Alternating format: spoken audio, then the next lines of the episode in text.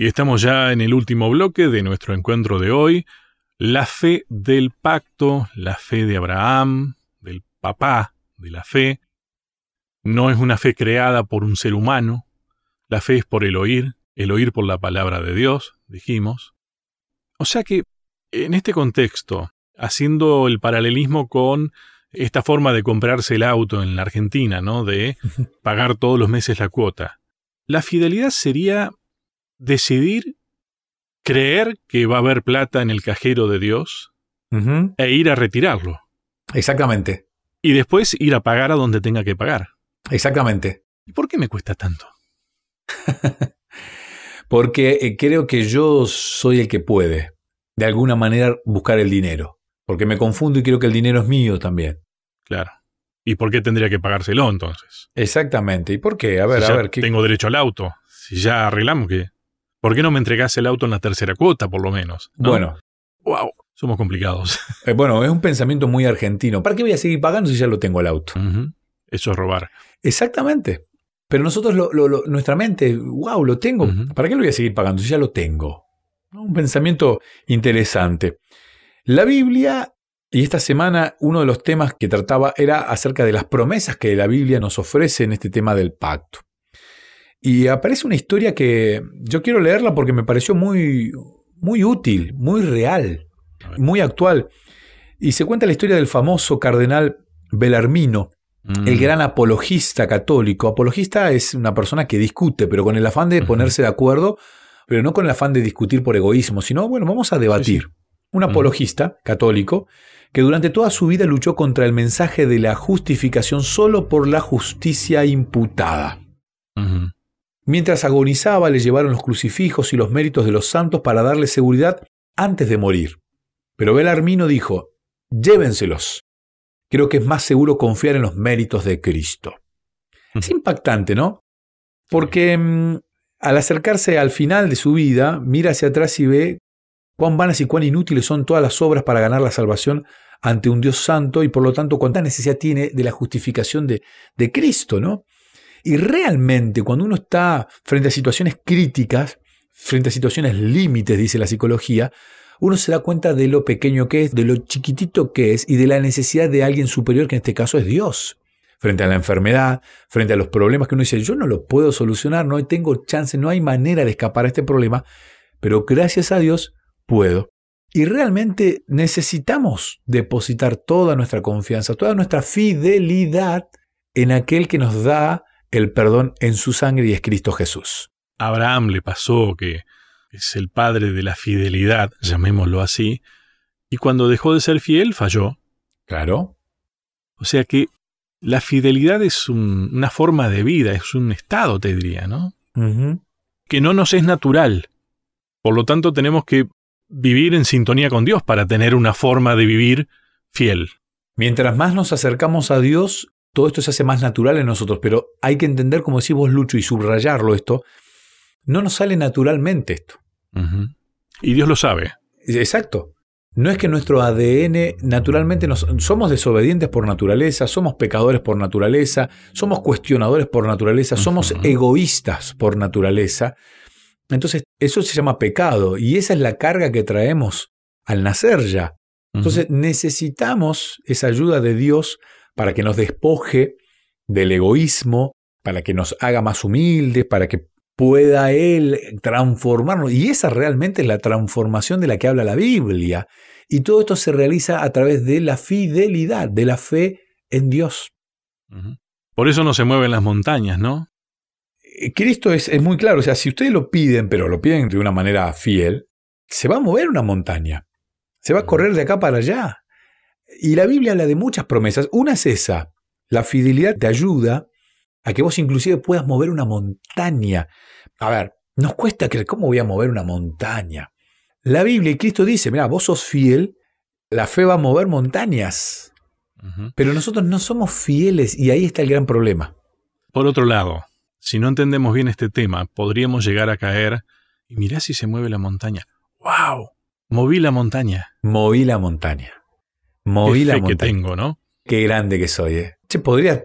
¿Y si lo ayuda a Dios? Porque mira que ya moví la montaña. Hoy te comenté algo por una frase que vos dijiste. Encontré en estos días una, eh, un pensamiento de Moody. Siempre se puede saber cuando un hombre está muy lejos de Dios. Siempre habla de sí mismo y de lo bueno que es. ¡Wow! Mi fe, con mi fe moví la montaña. Yo pude. Exactamente. Esa es la vereda de enfrente, ¿no? Termina siendo no fidelidad. Exacto. ¿Eh, sí. Quiero leer algunos textos bíblicos que aparecen en esta semana, textos que son realmente alentadores cuando uno se da cuenta que no, no, tiene la chance, cuando uno se da cuenta que yo no puedo ser salvo, no puedo llegar a ser justo si no fuera por la gracia infinita, ese, ese regalo que Dios nos da, que es la muerte de Cristo. En Salmos capítulo 34, versículo 8 dice, Gustad y ved qué bueno es Jehová. Dichoso el hombre que confía en él. Y la palabra gustad me llama mucho, o degustad, probarlo, ¿no? Cuando uno hace una degustación de algo, es, es alimento que uno va y prueba. ¿Y a quién no le gusta, no? Probar algo rico, probar algo diferente, algo, algo nutritivo, algo sabroso, nos encanta. Pero muchas veces no experimentamos a Dios, no lo probamos a Dios en el sentido sincero de la palabra, que es conocerlo, probarlo. Mira, lo voy a conocer, me voy a tomar el tiempo de conocerlo.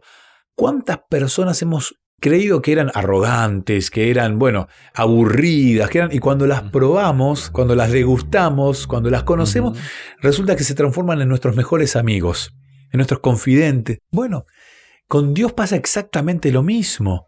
A veces lo, vemos lejano, uh, no, Dios está tan ocupado, es el Padre Celestial, es el Dios del universo, no me va a atender, no me va a escuchar.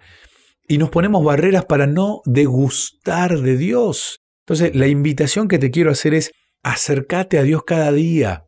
Como dijo Lucho, nuestra fe se acrecenta cuando uno escucha y uno escucha cuando lee la palabra. O sea, la lectura de la Biblia, la oración, este ejercicio tan lindo que tenemos de conocer a Dios, nos ayuda a acrecentar y a degustar a Dios. Y cuando lo, lo conozco, dice Salmos, y soy fiel, soy bienaventurado.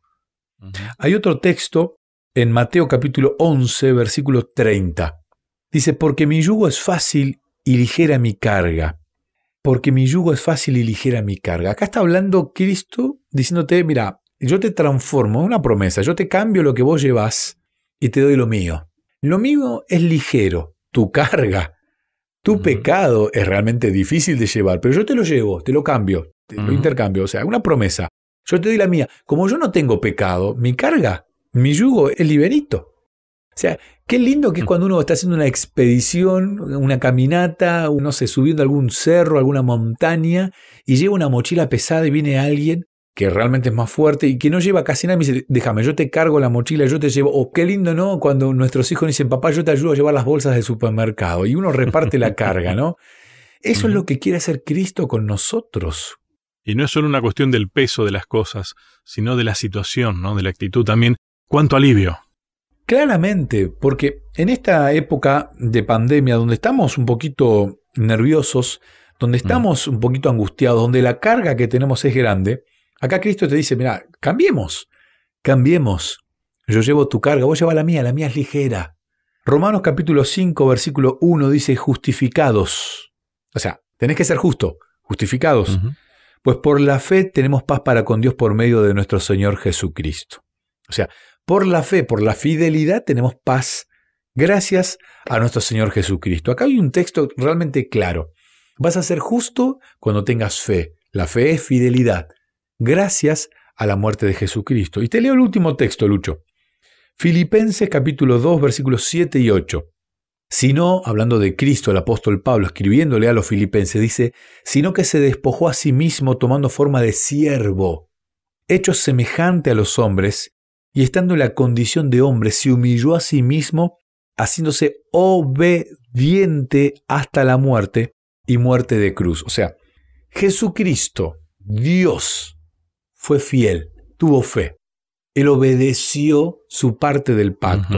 Siendo el Dios, toma forma, figura, se transforma en un siervo y se humilla y recibe azotes, golpes, humillación, para que yo tenga la chance de ir al cielo.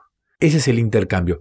Contemplar todos los días este sacrificio me ayuda a conocer a Dios y me obliga de alguna manera, porque yo no puedo pararme frente a la cruz, ver el sacrificio de Cristo y no me pueden hacer la fidelidad.